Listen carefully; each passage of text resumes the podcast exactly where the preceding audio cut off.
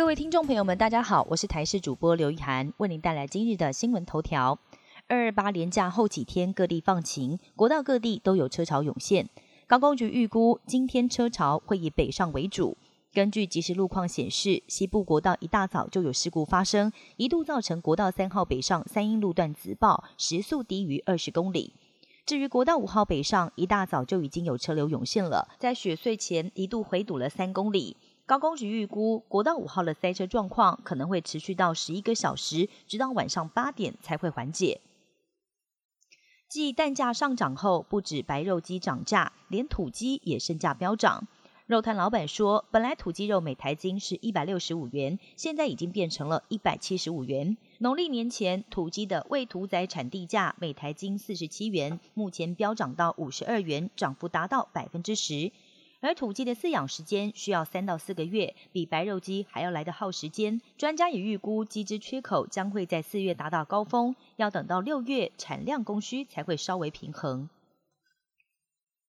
不少人大学时期最害怕上一大早八点的课程。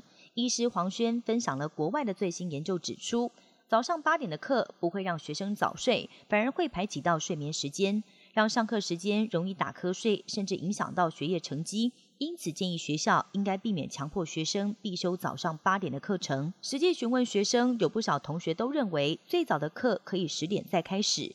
但医生黄轩并不认同，认为解决之道是让学生养成早睡早起的习惯。新冠病毒肆虐全球三年多了，病毒溯源再度成为关注焦点。二十七号，美国驻中国大使伯恩斯挑明中国必须对新冠溯源更加诚实。美国能源部的一份机密报告中也表示，新冠病毒很可能是从武汉实验室外泄的。对于这样的说法，中国气得跳脚，反呛美国抹黑。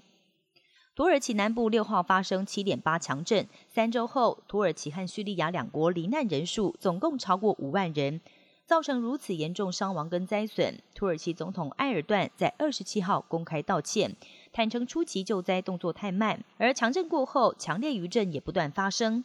二十七号，土耳其又发生了规模五点六级浅层地震，再度震垮了多栋建筑，目前造成一个人死亡，至少一百一十个人受到轻重伤。印度有些寺庙往往会动用大象来在庙方人员跟神像游街，或者是在庙里进行敬拜仪式。不过，这些大象在训练的过程当中，经常会被虐待。印度南部就有座寺庙开风气之先，启用机器象进行宗教仪式，获得很多民众支持，也提升了保护和善待动物的公民意识。